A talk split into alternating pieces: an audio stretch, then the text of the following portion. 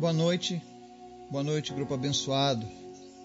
Estamos aqui hoje mais uma vez, nesse dia 2 de julho de 2022.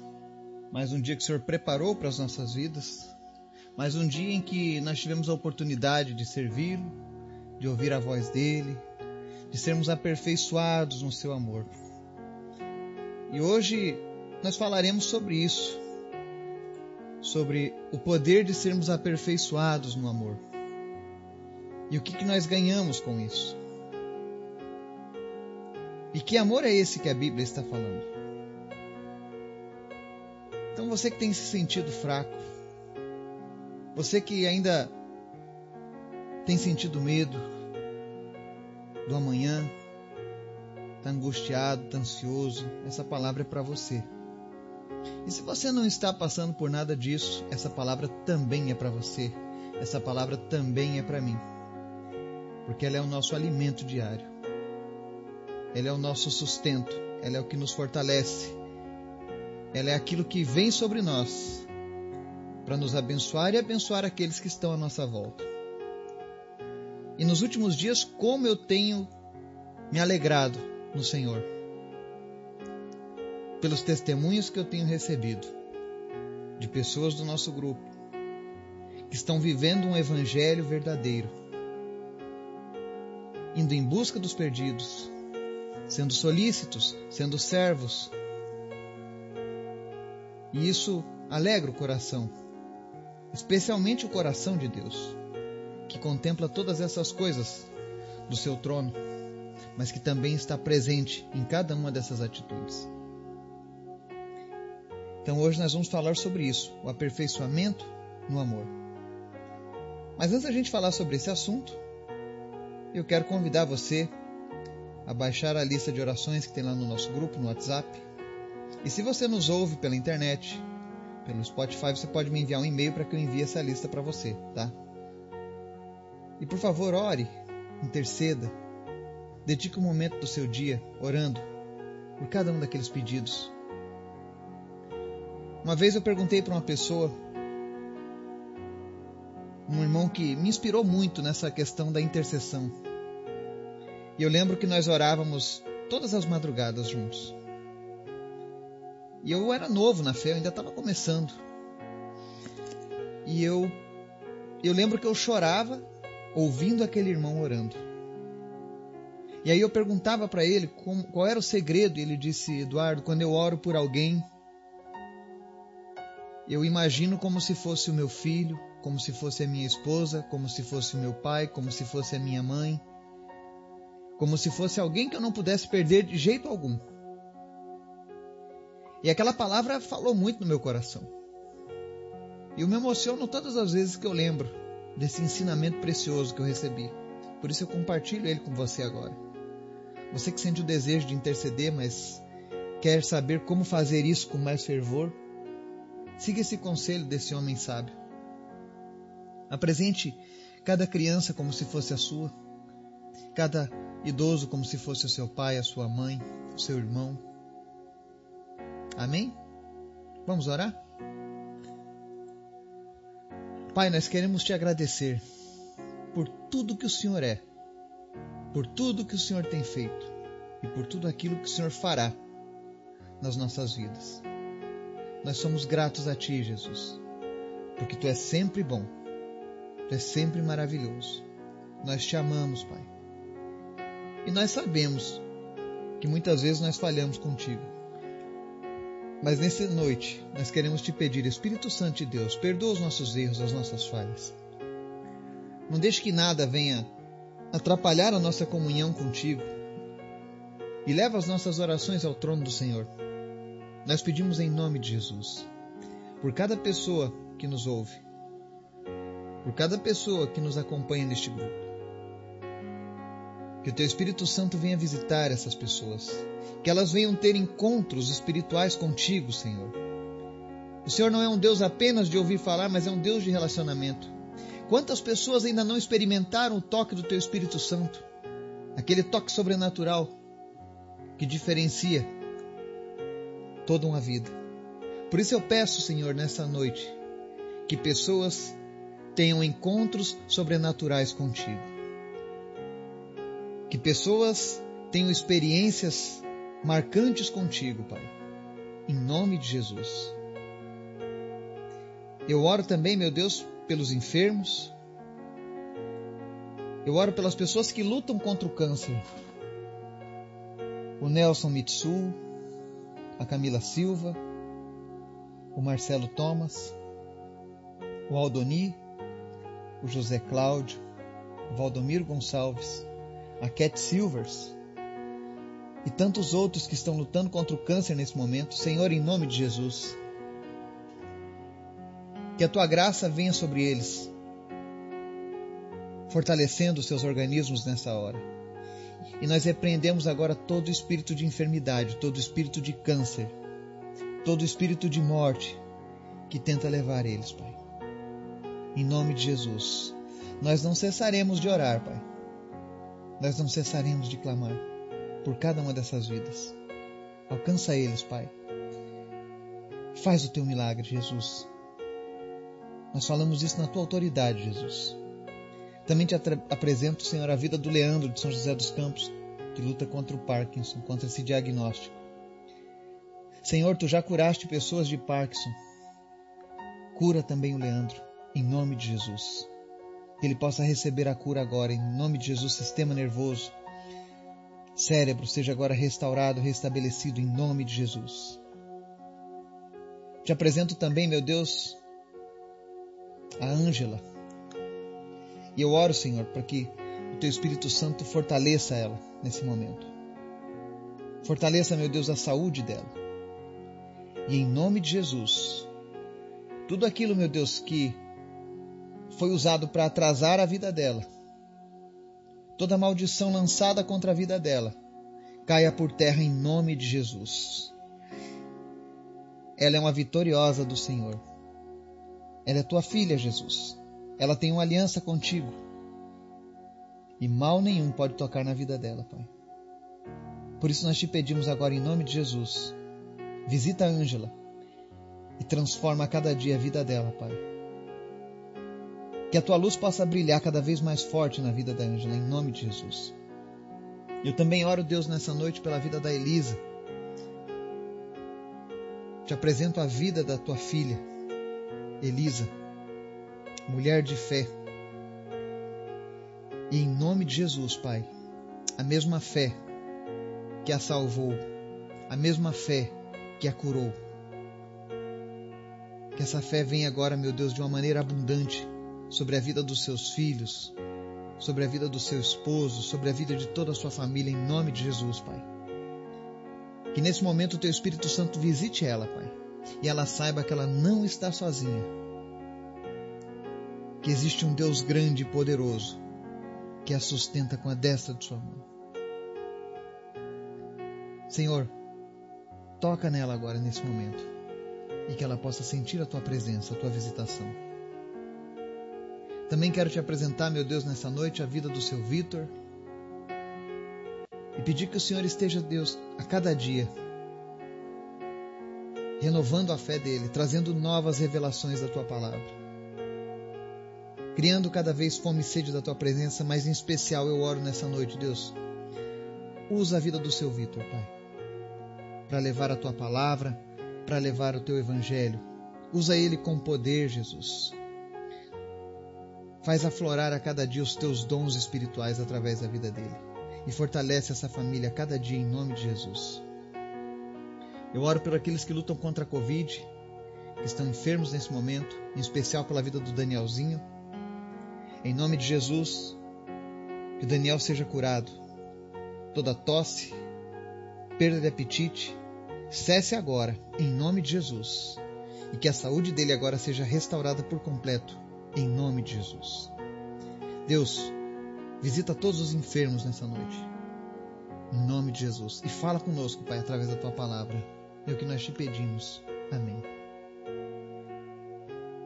Palavra de hoje está lá no livro de 1 João, capítulo 4. Nós vamos ler dos versos 15 ao 18, que diz assim: Se alguém confessa publicamente que Jesus é o Filho de Deus, Deus permanece nele e ele em Deus. Assim conhecemos o amor que Deus tem por nós e confiamos nesse amor. Deus é amor. Todo aquele que permanece no amor permanece em Deus e Deus nele. Dessa forma, o amor está aperfeiçoado entre nós, para que no dia do juízo tenhamos confiança, porque neste mundo somos como ele. No amor não há medo, ao contrário, o perfeito amor expulsa o medo, porque o medo supõe castigo. Aquele que tem medo não está aperfeiçoado no amor. Amém? A palavra de hoje ela encerra dizendo que aquele que tem medo não está aperfeiçoado no amor, porque o medo supõe castigo.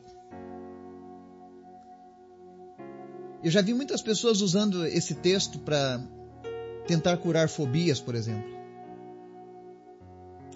Mas esse medo que a palavra se refere aqui não se refere a fobias, mas a um medo muito pior o medo do porvir, o medo da punição medo da punição divina. E esse medo é um medo, um medo terrível, porque ele cria um sentimento que vai antecipando aquela sensação. Infelizmente, em todos esses meus anos trabalhando o evangelismo, eu, eu vi muitas pessoas com medo. E por conta desse medo, as pessoas torcem a palavra de Deus, distorcem o significado das coisas e cada vez mais se afastam de Deus. É como aquela aquela frase que alguns ouviram na infância, né? Quando fazia alguma coisa errada, a mãe dizia: "Você vai ver quando chegarmos em casa". Ou então quando seu pai chegar em casa, se prepare. Quando alguém ouvia isso quando era criança, já sabia. o sermão vai vir, a repreensão vai vir, a punição vai vir. E nós sabemos que todos os homens, todos os seres humanos, eles pecam, eles falham, eles erram. E por mais que a pessoa negue a existência de Deus para tentar fugir dessa punição, desse, desse sentimento de medo, e eu digo isso para você que muitos ateus são ateus, se, se professam ateus porque eles têm medo. Porque se eles estiverem errados, eles sabem que há uma punição proposta para eles. E muitas pessoas têm medo dessa punição divina. É por isso que as pessoas buscam as religiões para tentar suprir esse medo. É por isso que as pessoas buscam outros caminhos para tentar fugir desse medo. É por isso que o mundo tem tantas religiões, tantos ensinamentos. Mas diferente do que diz o ditado popular que todos os caminhos levam a Deus, isso é mentira. Apenas um caminho leva para Deus. E esse caminho chama-se Jesus. Tanto é que no verso 15 diz assim: Se alguém confessa publicamente que Jesus é o Filho de Deus, Deus permanece nele e ele em Deus. É por isso que a gente sempre fala: confesse Jesus como Senhor e Salvador da sua vida. Esse é o primeiro passo, quando você se arrepende dos seus pecados. Porque a partir disso, Deus passa a habitar em você. Antes não. Antes você até experimentava a misericórdia, a graça, o amor, mas Deus não habitava diretamente em você. Você estava sozinho. Você estava incompleto. Mas quando você confessa Jesus como teu, teu Salvador, quando você confessa que Ele é o Filho de Deus, Deus passa a habitar em você através do Espírito Santo. E aqui o apóstolo João diz: Assim conhecemos o amor que Deus tem por nós e confiamos nesse amor. Deus é amor. Ou seja, a melhor maneira de você entender o amor de Deus é fazendo uma aliança através de Jesus Cristo. É isso que o mundo não entende lá fora. Quantas pessoas, inclusive eu, tinham a visão de um Deus apenas de punição, um Deus que apenas fazia o mal para quem não andava segundo as regras dele. Eu enxergava Deus com essa visão, e eu sei de muitos que enxergam ainda até hoje. Quando na verdade o objetivo de Deus sempre foi nos colocar de volta no bom caminho. Fazer com que a gente evitasse a dor. Eu lembro de alguns episódios tristes da minha juventude, em que eu não dei ouvidos aos meus pais, ao que eles me ensinaram, aos valores que eles me transmitiam, e paguei um alto preço por isso. Carreguei culpa, carreguei problemas. E eu pensava que as punições eram porque estavam com raiva, e na verdade não, é porque eles me amavam. Eles queriam o melhor para mim. Quando alguém me chamava a atenção quando eu errava, não era porque me odiava, mas porque me amava. Eu tive tios, tias, primos, amigos que me chamaram a atenção. Mas a cegueira do pecado não fazia entender isso. E eu sei que hoje tem pessoas que estão assim. A gente fala para você que Deus é amor, mas você não consegue entender isso. Porque quando você olha o histórico da sua vida, você vê apenas punição pelos seus atos errados. Você vê sempre os seus erros sendo jogados, como diz no povo, jogado na cara. E você vive carregando um medo, um medo de errar novamente e por conta disso ser castigado mais uma vez. Mas é por isso que o apóstolo João dá essa palavra. Ele diz: Todo aquele que permanece no amor permanece em Deus e Deus nele. E é dessa forma que o amor está aperfeiçoado entre nós. Ou seja, a única forma de aperfeiçoar o amor de Deus em nossas vidas é estando constantemente ligados a Ele, permanecendo em Deus. E como é que eu permaneço em Deus, Eduardo? Hoje eu ouvi um testemunho de alguém do grupo.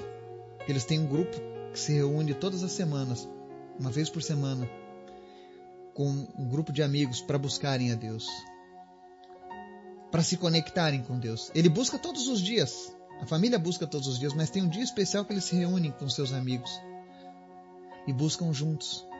E ele relatou que Alguns dias atrás ele recebeu uma visitação especial do Espírito Santo, algo que só Deus pode fazer.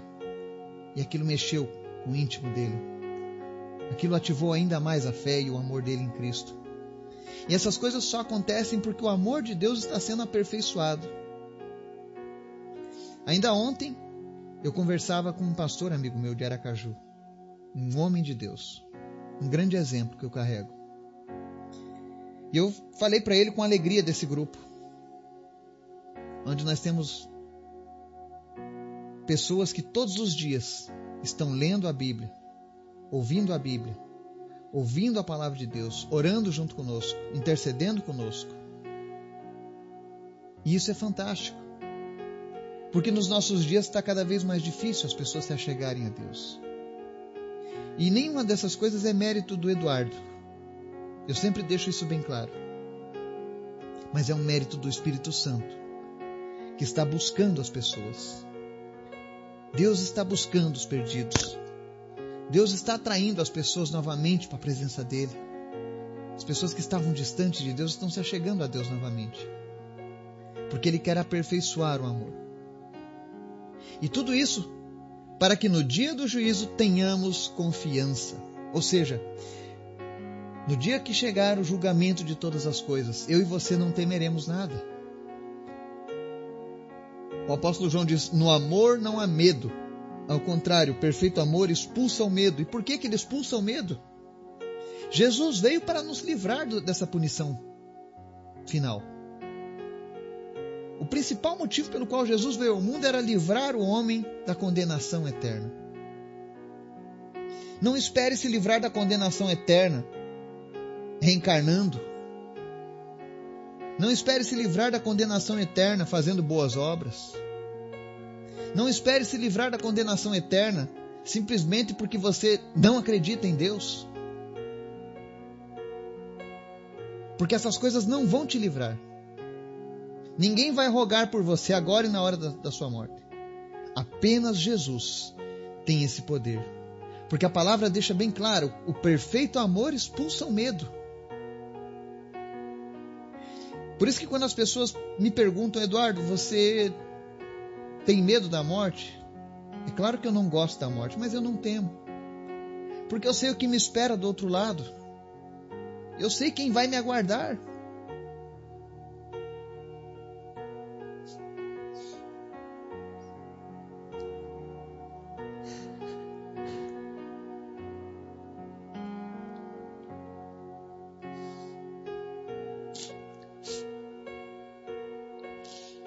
Sei quem é que vai estar lá de braços abertos, dizendo: Bendito, bem-vindo, benditos do meu Pai. Eu sei quem é que vai estar me esperando no dia da minha partida. Eu sei que nesse dia eu receberei o olhar mais tenro, mais amoroso, mais carinhoso, mais caloroso de toda a minha vida. Mais poderoso ainda do que o olhar de uma mãe para um bebê recém-nascido, aquele bebê que é esperado e desejado. Esse será o olhar de Jesus para cada um de nós, no dia que nós formos nos encontrar com Ele na glória. Porque Jesus é maravilhoso. Porque Ele é o amor encarnado. Quando o mundo pede provas do amor, a maior prova do amor encarnado é Jesus. E Ele é um amor contínuo, que busca nos aperfeiçoar. E aperfeiçoar é, é tirar o medo do amanhã, é tirar o medo do castigo. Você não precisa temer um castigo. Você não precisa temer a punição de Deus. Porque se você está com medo ainda, é porque o amor não está te aperfeiçoando, você não está permitindo que Deus de fato esteja vivendo em você e você nele. Cristo veio para nos livrar desse medo, dessa punição. As pessoas dizem: se Deus é tão bom, por que, que Ele permite que as pessoas passem por essa punição, por essa separação eterna? Deus não permite, Deus não gostaria. Tanto é que Ele sacrificou o próprio Filho, para que eu e você não tivéssemos que passar por isso. E se alguém vai para esse caminho, é por escolha dessa pessoa. Não é a vontade de Deus para ela. Tenha certeza disso. Porque aquele que está com medo é porque ainda não foi aperfeiçoado. E se você nessa noite está com medo do amanhã, medo dessa punição, se você tem carregado a culpa dos seus erros, dos seus pecados, isso tem te castigado, isso tem te punido na sua alma. Eu quero te dizer que há um antídoto para isso. O antídoto disso é confesse que Jesus é o Filho de Deus, que Jesus é o Senhor da sua vida Arrependa-se e creia nele. E tenha certeza, ele vai tirar esse fardo que você está carregando. Ele vai tirar esse peso. Afinal, a própria palavra diz: nenhuma condenação há para aqueles que estão em Cristo Jesus. Mas entenda, Jesus não está dizendo aqui que você pode fazer o que você bem quiser. Ele está se referindo nesses textos aqui a pessoas que se arrependem dos seus erros e temem por causa dos seus erros. O pecado nos afasta de Deus, mas o amor de Deus nos redime através de Jesus Cristo com seu sacrifício. Que nós possamos fazer sempre a boa escolha de aceitar o amor de Deus ao invés da punição. Não viva com medo. Livre-se do medo Deus nos chamou para vivermos o seu amor aqui nessa terra, não o medo do amanhã. Que não seja o medo que nos aproxime de Deus, mas o amor por Ele, o amor pelo seu sacrifício, por entender o tamanho do mover que Ele fez para nos alcançar. Jesus te ama. Jesus te ama. Jesus te ama. E Ele quer aperfeiçoar o amor dele através de você e em você.